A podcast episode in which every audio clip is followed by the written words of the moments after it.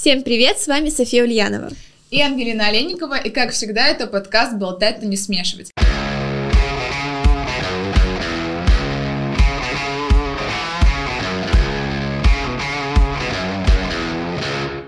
Сегодня у нас в гостях Екатерина, это ведущий методолог проекта Центра компетенций. Екатерина, мы хотели с тобой сегодня поговорить о возможностях и проблемах, которые могут возникнуть у будущих молодых специалистов или уже молодых специалистов.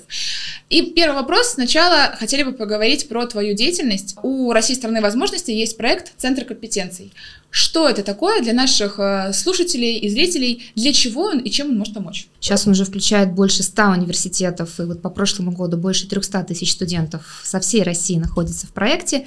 Изначальная идея, да, изначальная наша мысль, когда мы э, планировали этот проект и создавали этот проект, был дать возможность ребятам подготовиться лучше к выходу на рынок труда, да, к выходу к работодателю, к взаимодействию с работодателями, с одной стороны. С другой стороны, мы хотели дать возможность самим университетам скорректировать так свои образовательные программы с точки зрения развития гибких навыков, софт-скиллов, да, то, что называется сейчас, или мягкие навыки, по-разному их называют, или компетенции так называемые, а, помочь ребятам в ходе подготовки а, в университетах лучше прорабатывать эти части, чтобы когда уже молодой специалист, когда выпускник приходит к работодателю, у него меньше времени уходило на адаптацию, меньше времени уходило на понимание, что от него вообще ждет работодатель, когда ребята приходят на собеседование, когда ребята приходят на свой первый рабочий рабочее место, полное непонимание, что, куда, как. И э, вот это вот э, центр компетенции, по сути, это точка сборки студента, университета и работодателя. Например, мы уже с Софией выпустились. Да. Наверное, надо говорить про тех, кто еще учится, может, они не сильно потеряны. Когда нужно начинать работу искать? О, это очень индивидуально. Мне кажется, что вот э, каждый сам для себя отвечает на вопрос, когда мне искать работу. Тогда, когда вы, ну или студент реально уже чувствует у себя силы, э, ресурс и потребность работать, потому что у всех на самом деле это происходит абсолютно по-разному. И э, я не хочу здесь сказать, что ребята начинайте работать со второго курса или с третьего, чтобы к выходу на рынок труда у вас уже был опыт. У каждого свой путь. И если э, я как студент где-то обучаюсь, у меня есть, э, я чувствую, что у меня есть сила и время э, посвятить какую-то часть э, себя работе, то да, можно начинать это делать, э, обучаясь даже на дневном. Э, многие мои однокурсники, кто, скажем так, не работал в ходе обучения, все трудоустроились. То есть э, это не является ключевым моментом. Поэтому идем работать и ищем работу тогда, когда понимаем, зачем мы туда идем, когда понимаем, какую ценность нам это дает, и когда действительно у нас есть на это ресурс. Вот нам в университете твердили, что если вы не работаете по профессиональному журналисты, да, уже во время обучения, то все очень плохо. Но при этом почему-то не всегда были возможности работать. То есть очень часто многие преподаватели такие, то, что ты там работаешь, это твои проблемы, про... Это просто еще э, очень классная мысль про ресурс. Если ты чувствуешь, что у тебя уже да. есть какая-то э, ресурс, э, способность э, работать, пожалуйста, работай. Потому что когда мы приезжали, там, не знаю, к 11 часам вечера из Петергоф, в Петергоф, ну, в общежитие, это было сложно сказать, теперь мы идем работать. Но, э, например, все равно мы приходим на рынок труда, устраиваемся на работу, там говорят, опыт работы есть? Мы такие, нет, но мы учились. И, в принципе, никого это не, ну, скажем так, не успокаивает, что, а, понятно, вы учились, приходите. Насколько работодателю важен этот опыт работы? А, я бы сказала так, что а, в зависимости от того, на какую позицию а, работодатель ищет человека, опыт либо будет иметь значение, либо будет иметь гораздо меньшее значение, чем, например, мотивация, горящие глаза, желание работать и так далее.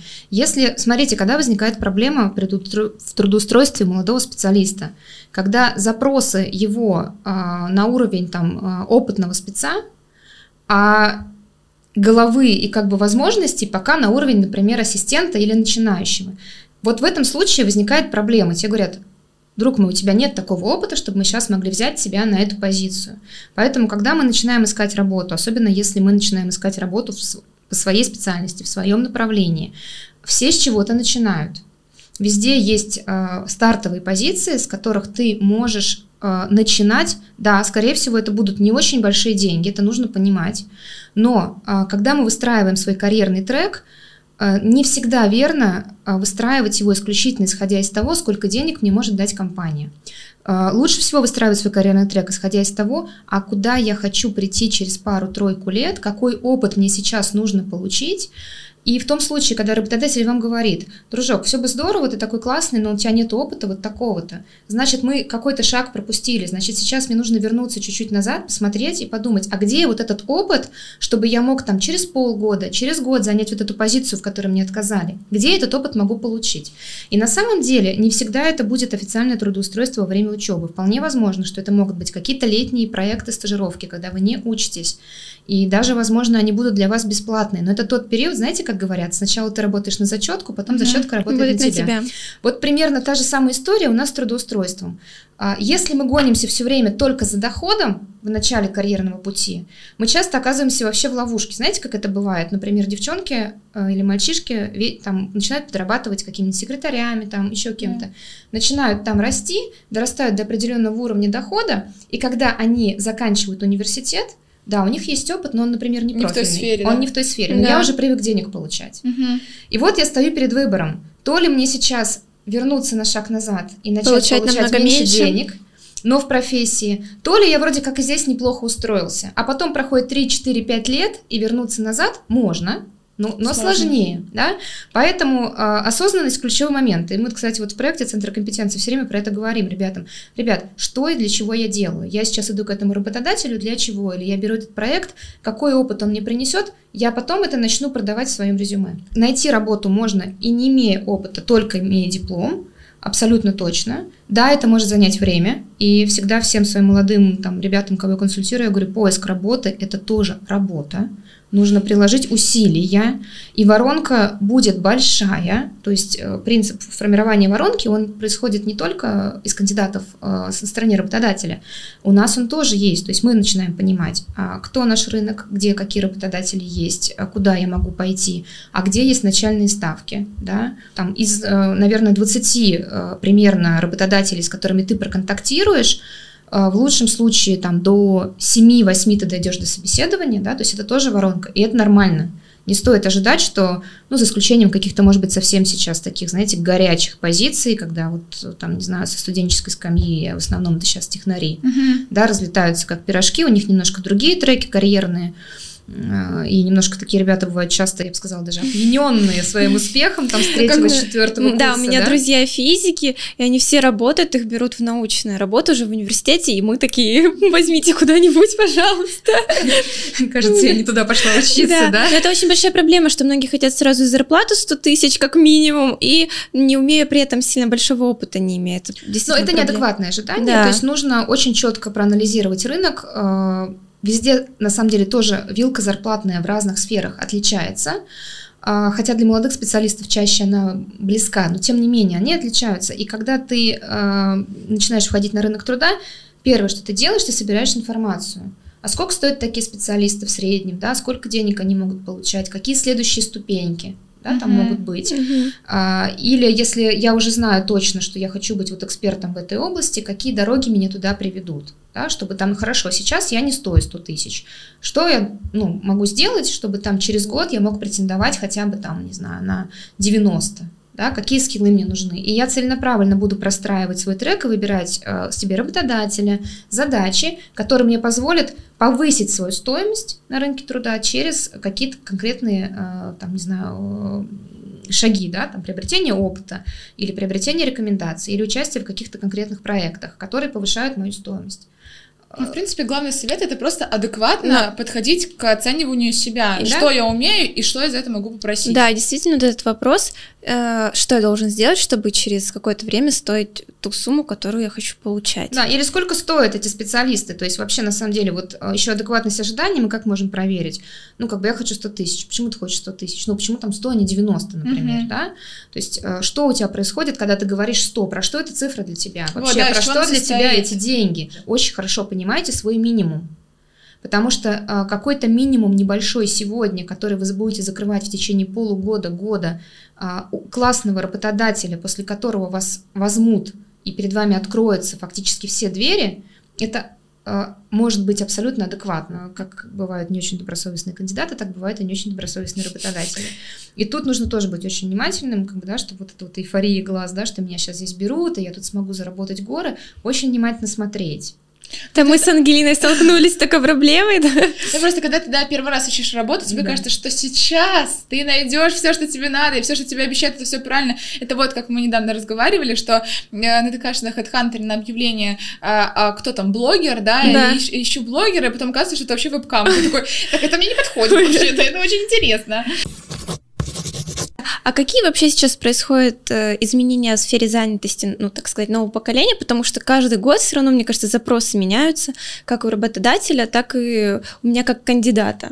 Мы сейчас с вами вообще видим передел рынка труда очень сильный. Это связано с э, известными всеми событиями, с тем, что у нас огромное количество работодателей иностранных покинуло. Да? С одной стороны, э, какой-то персонал был сокращен, с другой стороны, у нас очень много персонала переехало официально, к сожалению, в другие страны со своими западными компаниями. То есть мы потеряли достаточно большое количество специалистов, и отсюда возникает такой, знаете, интересный момент. Э, с одной стороны, где-то рабочих мест сократилось, где-то их очень сильно прибавилось, потому что компании, которые сейчас а, закрывают, да, вот эти вот освободившиеся они ниши, расширяют. они очень активно развиваются. И мы вот вам, с вами сейчас на самом деле тут просто на кончиках пальцев все видим. А, и изменяется и ожидание. Знаете, я когда работала, ну, в общем, начинала свою карьеру в подборе, это было, ну, уже там 15 лет назад. И вот большинство таких классных кандидатов все хотели работать э, в западных компаниях, потому что это были понятные бизнес-процессы, это были определенные соцпакеты, это был понятный менеджмент и так далее. А там вот если ты идешь э, там, не дай боже, там, в какую-то российскую организацию, это означало отсутствие структуры, отсутствие каких-то бизнес-процессов, вообще какое-то все непонятно, как сделано и так далее. Вот мы от этого очень далеко уже ушли. То есть мы нас, нас, э, это уже совсем не так. Да? У нас огромное количество а, российских крупных производственных, э, ну, научных технологических компаний, которые очень много делают и для бизнес-процессов, и для своих сотрудников, и с точки зрения вовлеченности и так далее. Поэтому, к счастью, здесь сейчас действительно а, есть на что смотреть, есть на что выбирать, хотя и работодатели тоже выбирают, об этом нужно помнить. Поэтому а, и следующий тренд, который мы словили, естественно, с вами после пандемийные mm-hmm. годы, когда была массовая удаленка, люди осознали, что можно работать э, на удаленном да. трудовом договоре. Это требует определенной, конечно, организованности скиллов. Что у меня сейчас команда, у меня много молодых ребят работает, даже выпускников. Э, мы все работаем на удаленке, у меня вся команда работает mm-hmm. на удаленке. И э, ну, мне понятно сейчас, какие условия должны быть, чтобы вот эта работа выполнялась. Но вместе с тем, для многих, я подозреваю, кто особенно выпускается, может быть такой обманчив. А, удаленка, значит, я могу делать все, что угодно, там работать, когда мне хочется, хочу ночью, хочу выходные выходные нет. Есть а. пиццу писать левой рукой э, начальнику ответ. То есть, когда мы говорим о том, что я могу работать когда угодно, это работа на гибком графике. Работа на удаленке, ты работаешь все равно вместе со всеми в рабочее время, если даже есть разница часовых поясов, это учитывается, но ты работаешь э, вместе с остальными э, сотрудниками, участвуя во всех бизнес-процессах, и ты должен очень четко давать себе в этом отчет. Если ты чувствуешь, что ты организационно не готов вот утром встать и не позже 10 утра сесть за рабочее место, что ты там до 12 будешь спать, до 2 часов ночи, ой, дня, прошу прощения, будешь там думать, что тебе на завтрак съесть, это, конечно, скорее всего, э, путь Э, ведущий в никуда, поэтому здесь не стоит путать, и большинство компаний, у кого есть удаленка, у них есть определенный регламент. В принципе, когда это обсуждается на начальных этапах, что да. вот есть такой формат работы, но в этом формате включен, что ты приезжаешь или отправляешь Да, либо почту, приезжаешь, это... либо отправляешь. На самом деле нет. Сейчас очень многие компании работают с удаленкой, отправляют и персональные компьютеры, то есть... Mm-hmm по большому счету к этому нет никаких проблем. Единственные организации, которые от этого все равно отошли, это очень крупные компании, которые частично бывают там с государственным капиталом, сейчас не буду называть их имена, но они, да, у них огромные штаты, они не готовы к тому, что часть сотрудников будет на удаленке. Они, несмотря на это, все-таки всех сейчас э, стремятся перевести э, в офис, но тем не менее мы видим тренд, он идет все равно к нам глобально из других стран о том, чтобы гибрид хотя бы сохранялся, потому mm-hmm. что это очень сильно влияет на состояние сотрудников, и сотрудники, и, в общем-то, и молодежь особенно, они ожидают, что у них будет сохраняться определенная свобода, в том, как им проводить время, где им работать, тратить ли им время на дорогу. Это как раз вот э, молодое поколение, выпускники, у них особо высокий спрос, потому что да.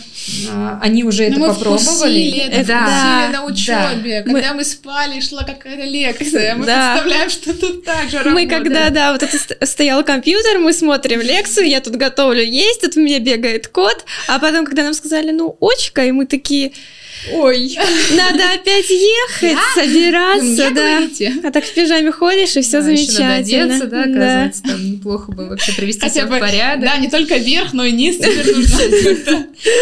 а, Да, эта проблема у молодых ребят, а, она сохраняется, но вот я просто могу сказать за себя, что, да, мне представить 10 лет назад, что я могу, хотя моя сфера деятельности, да, там на телефоне фактически была, ты рекрутер, ты можешь целый день просто звонить людям.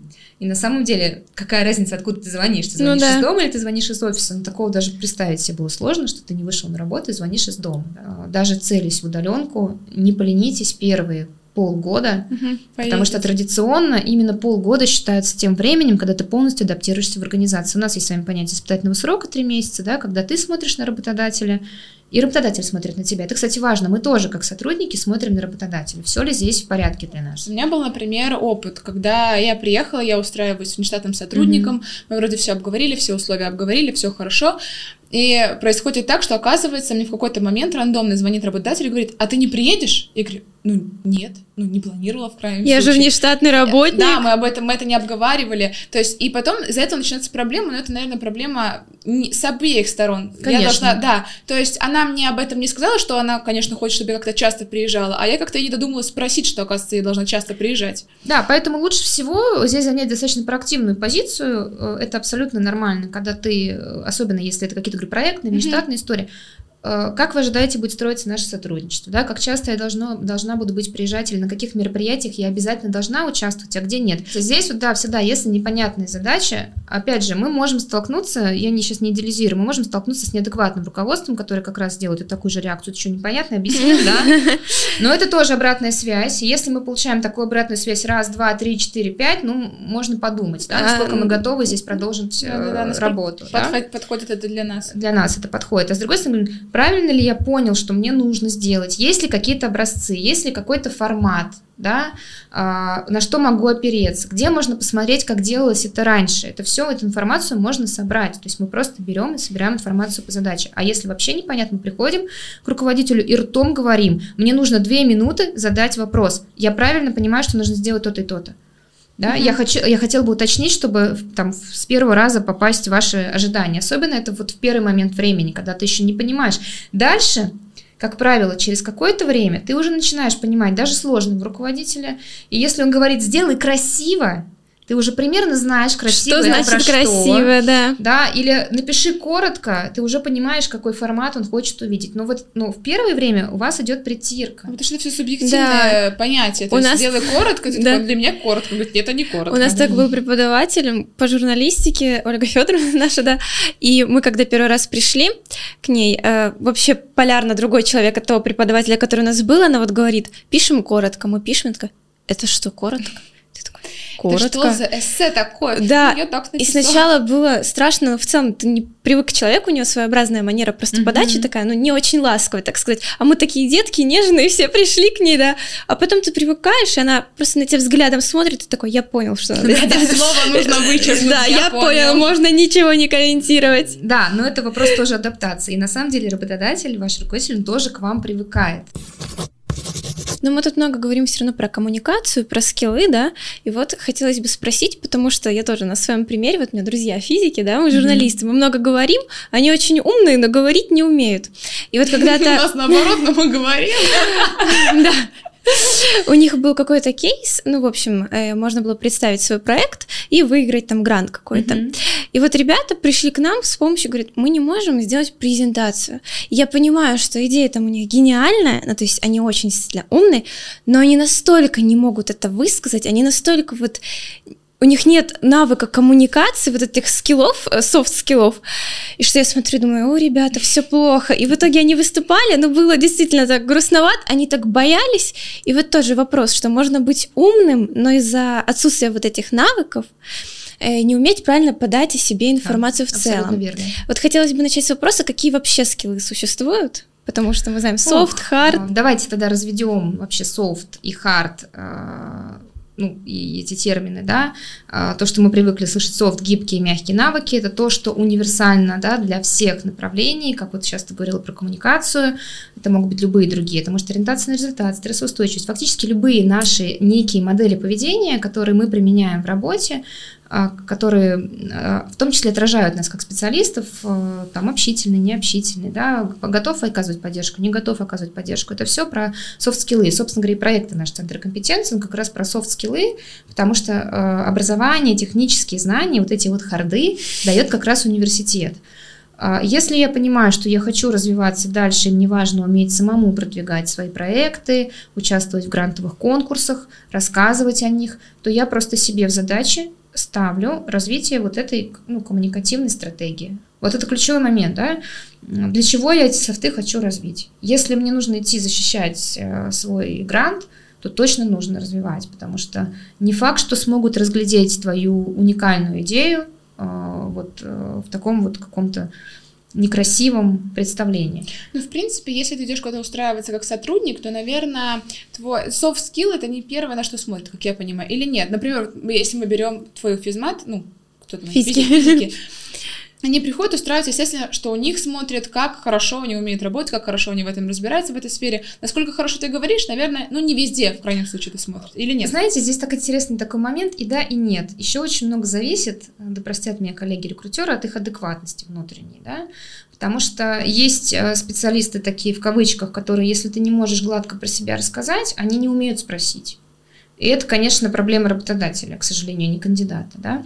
Но если ты как кандидат совсем рассыпаешься не можешь даже представить э, свою хардовую да, часть, вот свои знания, свой опыт, э, то, что ты умеешь, а, это проблема, конечно, уже молодого специалиста. Или же все-таки, да, даже будучи техническим специалистом, ты же все равно остаешься человеком. У тебя есть какие-то ожидания от рабочего места, у тебя есть какие-то более интересные для тебя задачи, а есть какой-то блок задач, который ты вообще, ну, там, когда учился, тебе не нравился, ты сейчас не хочешь этим заниматься. Это же нужно уметь коммуницировать? А если, допустим, есть два человека, у одного более развитые soft skills, у другого hard на одну профессию, наверное, наверняка будут их рассматривать, ну, в зависимости от э, потребностей. потребностей да.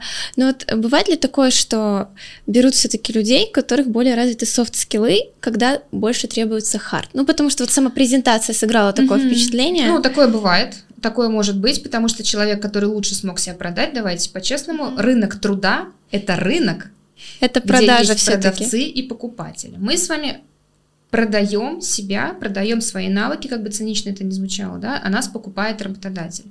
Поэтому в ряде случаев, конечно, может такое случиться, особенно если а, рекрутер или интервьюер, да, который принимает решение, кого он берет на работу. А, если у него не развиты навыки глубокого интервьюирования, если он не может да, вот разглядеть за человеком, то ему проще будет общаться с тем, а, который легко говорит, хорошо отвечает на вопросы и так далее. Сейчас с этим уже на самом деле не так все печально, потому что HR-культура очень сильно выросла у нас в стране.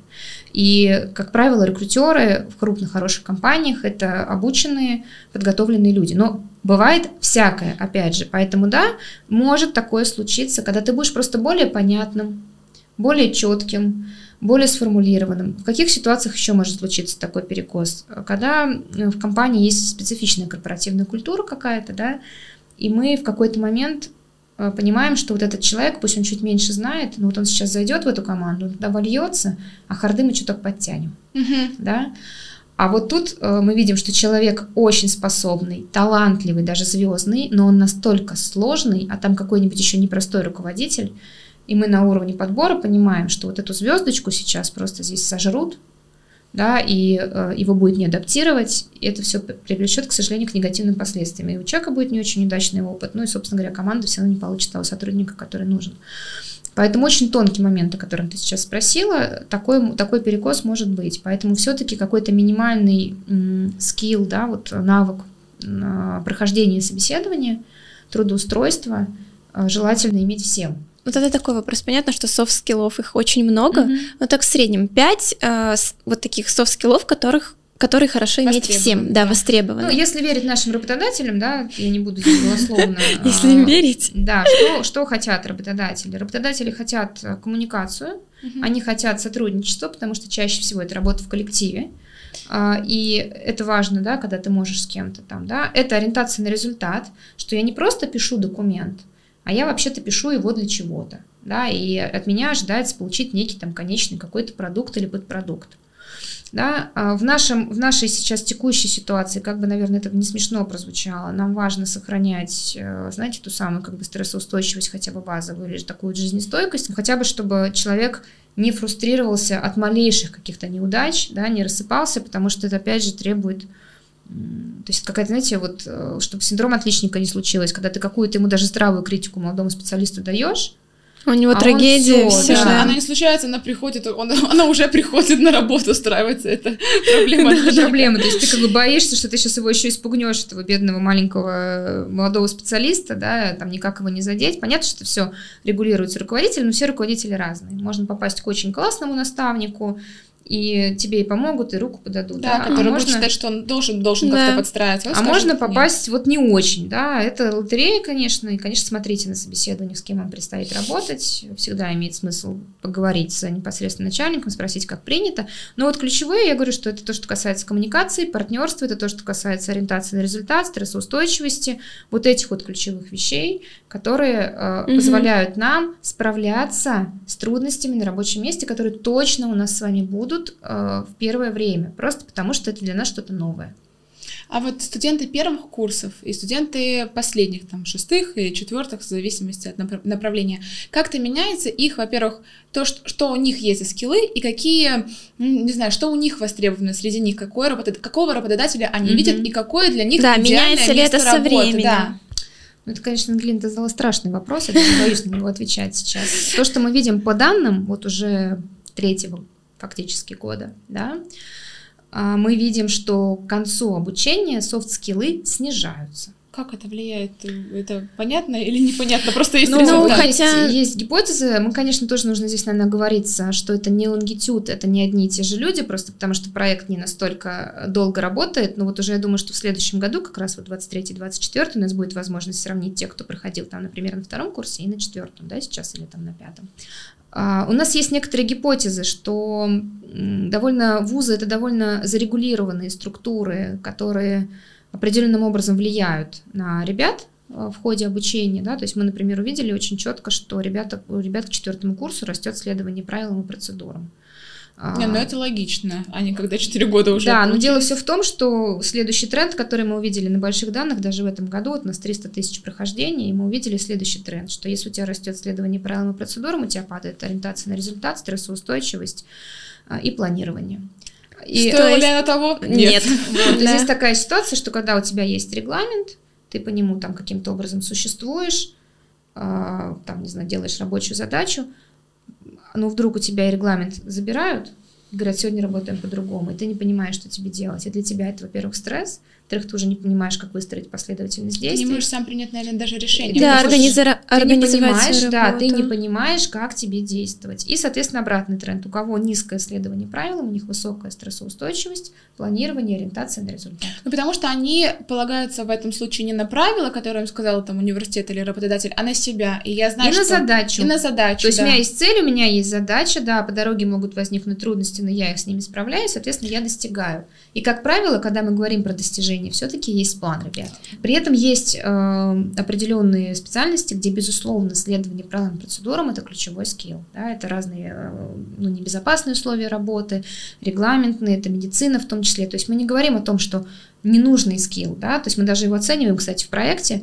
Э, и почему мы говорим, что а, нет хороших и плохих профилей, да, неподходящих или подходящих. Мы смотрим всегда на задачи. А какие задачи тебе нужно будет решать здесь? Потому что если ты идешь в креативное агентство... Ты да, работаешь по плану, то это да. не про него. А у тебя следование правилам зашкаливает, и тебе нужен четкий регламент, скорее всего, и тебе нужно генерить идеи, скорее всего, ты не сможешь. Потому что это, не, это несовместимые вещи. Если я генератор идей, если я придумываю новые, пересматриваю подходы... То для меня вовсе границ не существует. Да, скорее границ да. для меня не существует. Поэтому, но в другой сфере, например, там, точных наук, да, э, там, где есть очень жесткие процедуры, и они придуманы не просто так, да, там, э, там это, наоборот, будет востребовано. Вот как мы с вами про физиков говорили, если он собирается всю жизнь работать в лаборатории, да бог с ней, это коммуникация, неправда.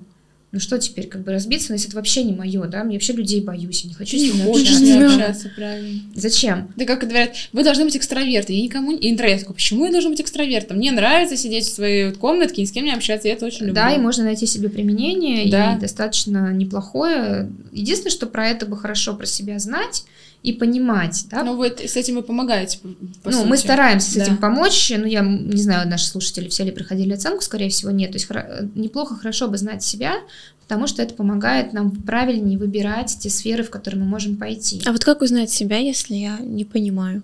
Ну, Вот что пройти, наверное, такой Ну, можно пройти диагностику, это один из инструментов. На самом деле достаточно их много. Можно, э, есть такой э, способ свод-анализа, ну, он пришел к нам из маркетинга, да, но можно самого себя проанализировать, вот как я вижу свои сильные стороны, как я вижу свои области по развитию или там недоработки, э, какие я вижу у себя возможности, какие я вижу у себя ограничения, да, то есть я просто сам на себя, это саморефлексия называется. Конечно, это некий тоже такой Скилл. скилл.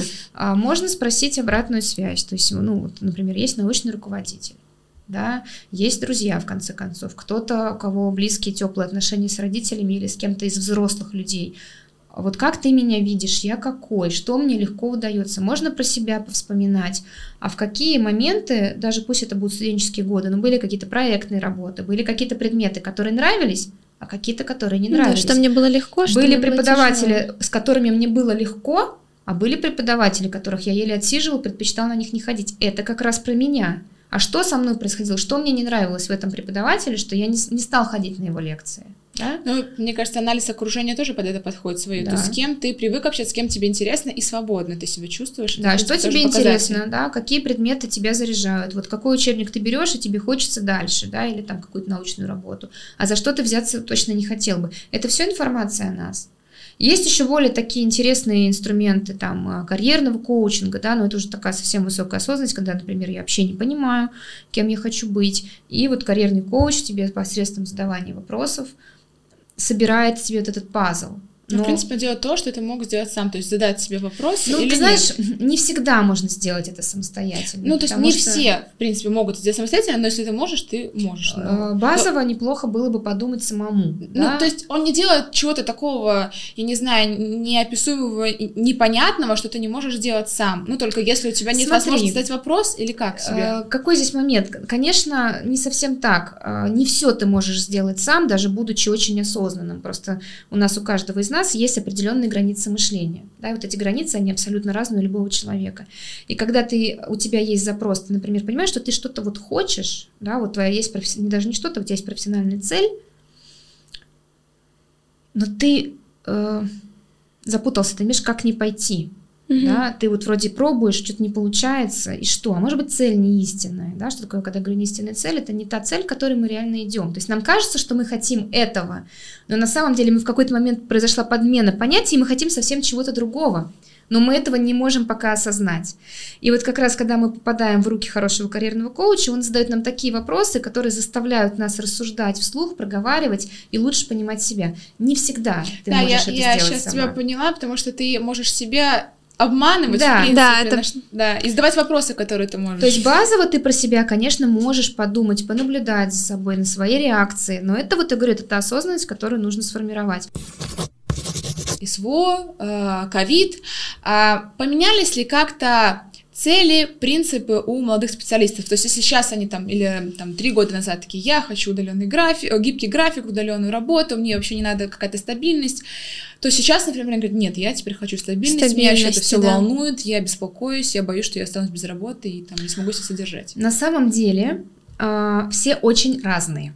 И мы даже выделили вот, э, ну, по данным видим как бы три таких, три типа, да, больших. Понятно, что есть и где-то смежники, но есть вот мы их так называем, так условно выдающиеся ребята с высокими способностями, у них высоко проявлены компетенции, и они больше ориентированы на какие-то крупные организации, где они будут чувствовать свою принадлежность, но при этом там, где они смогут креативить, там, где они смогут создавать что-то со смыслом, это важно для них, какой-то смысл. И для них даже не так важна история, связанная с а, деньгами. То есть, да, деньги там где-то проявляются, зарабатывать я хочу, Ну, идейные такие. но мне да, это да. важно, да, и они такие вот очень успешные, да. А Дальше у нас есть э, так называемые сбалансированные, у которых в среднем да, вот, э, все неплохо по гибким навыкам и более-менее развитые способности, вот они где-то посерединке.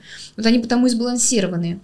А, они в целом тоже ориентированы на какую-то принадлежность, при этом хотелось бы, чтобы какие-то прям старые такие вот традиции, догмы не давили, да, то есть вот если какая-то там, не знаю, очень традиционная структура, где очень много каких-то корпоративных правил, это, в общем-то, как тяжеловато, не хочется, хочется чувствовать себя посвободней, вот. А, а есть, э, мы их называем педантами, а это как раз, вот я уже начинала вам говорить, те, у кого очень высокое исследование правил, им как следствие провалены э, часто другие компетенции, вот там очень интересно. Они колоссально отличаются от выдающихся, потому что они хотят комфортное рабочее место, они хотят теплых отношений на работе, и они хотят э, определенный уровень дохода. Фактически они ориентированы на закрытие гигиенических, э, гигиенического уровня. Да? Дайте мне спокойную, хорошую работу, работу. Э, с красивым офисом, значит, чтобы регулярно платилась зарплата, и я буду делать эту работу – и, кстати говоря, это тоже неплохо, потому что не везде нужны гигей, да, выдающиеся ребята, которые что-то вот могут создавать. Есть да, большой фронт исполнитель, ну, исполнительской такой работы, на которой тоже есть нужны даже люди. такие знакомые, да, которым ему очень важно, чтобы он мог просчитать свою жизнь на какой-то определенный да. период времени, ему комфортно. И если я говорю, а я хочу, там у меня сейчас идея, потом проект, господи, какой ужас, что ты несешь? Ну, да, я хочу нормально. ходить на работу, но при этом очень четко еще сейчас у ребят, э, это тоже тренд наше современного общества, э, ребята все абсолютно заточены на то, чтобы не нарушались границы их э, рабочего и личного времени. Вот это, пожалуй, такой интересный момент, с которым, похоже, работодателям нужно будет учиться считаться, потому что, ну, вот э, там, когда мы выходили на работу, да, ну, переработки и вообще чаще всего переработки это нормальная история. Да. И у меня вот тоже был пример, когда, когда ты не выходишь на работу, когда просто им надо, то это считается, что ты не предан делу. Ты ты не выйдешь или ты не сделаешь просто так, а ты такой, ну вообще-то нет, у меня выходной, я там что-то планирую. Ну уже. да, и вот это такой часто бывает конфликт между работодателем и молодым специалистом, потому что действительно ты права, часто это рассматривается как незаинтересованность, нелояльность, здесь очень точно важно не, ну, не перегнуть палку, да, понимать, что если тебя, например, сейчас просят что-то сделать, это действительно ну, пиковая ситуация ну, случилась. Ну, да, если да? есть просьба, а да. а есть, например, а ты сам не захотел, ну нет, у меня есть какой-то еще проект, я могу ему уделить время. Я понимаю, что для него, наверное, я окажусь очень не гибким, не хорошим молодым специалистом. Но есть еще недобросовестные руководители, которые там могут позвонить и сказать, ну сделай, пожалуйста, ты сделал. Они потом начинают на тебя наседать, такие, ну ты ж как бы можешь да, и... это вопрос да. личных границ, да. он очень тонкий, и надо держать грань, да, всегда надо смотреть, садятся ли тебе на шею, такое тоже бывает, вы абсолютно правы, и э, дифференцировать это важно. Да, то есть либо это помощь, либо это уже но без как все... бы перекоса. Да, да, да, я тоже согласна, что если работодателю нужна какая-то помощь, какой-то форс-мажор, что-то случилось, он тебе звонит, да, конечно, я помогу. Ну, когда это уже постоянно, да. там ты ложишься спать, алло, мне срочно надо, и мне все равно, что ты спишь, ну как бы У нас уже тоже был пример, сделай, и ты такой, ну вообще-то это не в мои уже обязанности. Да, мы работали Но, на самом деле, девчонки, прикол весь в том, что вот, ну, вы такие просто, видимо, ну, мы еще тут в Питере, да, мы всегда такие посвободнее, но очень часто ребята молодые, особенно в регионах, я от них часто слышу, они меня, что работодатель их грузит, и грузит, и грузит, и они это все подхватывают, подхватывают, подхватывают, и говорят, я уже не могу, я уже все, я уже падаю. А сколько ты хочешь еще дальше так работать? Отличаются ли как-то потребности э, ребят из регионов, которые э, работают там, и ребят, которые там переехали в Москву, в Питер или которые здесь? Да, ну это разные люди, я хочу вам сказать. Во-первых, мы э, видим точно абсолютно, ну мы берем сейчас две столицы, Петербург и Москву, мы точно видим, что уровень как бы вот проявленности там гибких навыков в этих регионах выше. Ну у нас. А с чем это связано? А, ну, я это связываю просто на самом деле даже с количеством возможностей, которые есть. Все-таки mm-hmm. у нас пока еще, далеко не во всех, но есть, есть некоторые регионы, которые действительно очень слабо развиты инфраструктурно, более зарегулированы еще университеты, а, менее там, может быть, где-то вовлеченное количество прогрессивных там, работод... э, прошу прощения, э, преподавателей. И все-таки давайте по-честному, рынок труда регионов гораздо уже рынка труда там, Москвы и Санкт-Петербурга. Это даже рынок труда Москвы колоссально отличается от Санкт-Петербурга, да. Санкт-Петербурга. В регионах тоже много сейчас э, классных, и мы это видим, кстати, по работодателям, которые приходят к нам на мероприятия с простроенными бизнес-процессами, с рабочими местами, заинтересованностью в молодежи. Другое вопрос, что почему-то часто ребята ничего про это не знают что, да, у нас, оказывается, есть такая компания в регионе классная, а там действительно можно, оказывается, карьеру построить, да, вообще неплохую на самом деле, да. А, это вопрос, опять же, мониторинга, анализа рынка. Я никогда не забуду, у меня был очень интересный мальчик с региона, мы с ним проводили интервью, он там попал в высокопотенциальные по всяким там тестам способностей и прочим. Я не помню, с какого он был региона, но а, он мне говорит, Екатерина, понимаете, без блата никогда ты никуда не устроишься на работу. Я говорю, а сколько раз ты пробовал? Екатерин, какая разница, сколько раз я пробовал, если я вам говорю, что куда бы я ни пришел, везде нужно иметь знакомство. Я говорю, ну все-таки давай, я говорю, сколько раз ты, говорю, за последние, там, сколько ты ищешь работу? Полгода. Я говорю, окей. Сколько раз ты был на собеседованиях? Ну, там, меня не приглашают. Я говорю, хорошо, говорю, сколько резюме ты отправил? Два. Занавес, друзья мои. Как мне развить софт-скиллы быстренько вот тогда? Понимаю, что все не охватить, но в целом основные. Что мне нужно делать, чтобы к ним прийти? Понятно, что тренировки, ну, может, какие-то есть, так сказать, лайфхаки? Слушай, ну, для каждого софта есть свои лайфхаки. И, и главное, что э, для тебя будут подходить твои конкретные лайфхаки. То есть надо сначала определиться, какие Сначала софты. ты все равно говоришь о том, что мне важно через, ну давай хотя бы через год. Вот что ты хочешь через год с профессиональной точки зрения. Мы сейчас с вами все-таки говорим про развитие софт-скиллов в контексте карьеры. Вот, например, ну я не знаю, кем ты хочешь стать через год? Ведущий. Ведущий. Все, нормально. Ведущий. Ведущий, он какой? Ну вот ты, например, знаешь ведущий какого-то там, не знаю, рубрики, шоу. Какие угу. качества у него есть? Это твой образ конечного результата. Да? Теперь ты говоришь, а я сейчас какая? Вот моя точка А сейчас. Вот твоя точка Б, через год ты ведущая, не знаю где-то. Давай на радио, на каком-нибудь. На, на это радио моим любимым, да? Вот, соответственно, какие там ведущие, какие к ним требования, какие качества они обладают, какая я сейчас, где мой разрыв? Угу. Вот чего мне не хватает. И это маленькое поступательное движение. Еще очень важно, знаете, как я всегда говорю, к той или стене представлена лестница да, то есть куда ты забираешься.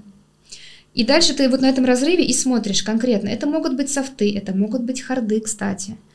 А, а какие еще около этого есть возможности? Потому что, ну, может так получиться, что не будет конкретно вот этой вакансии через год. А где там рядом, чтобы я могла проявить себя и там куда-то вписаться, да? А где могут быть нужны ведущие, в каких направлениях? Вот это все прорабатываешь, какие они. И ты понимаешь вот этот свой гэп.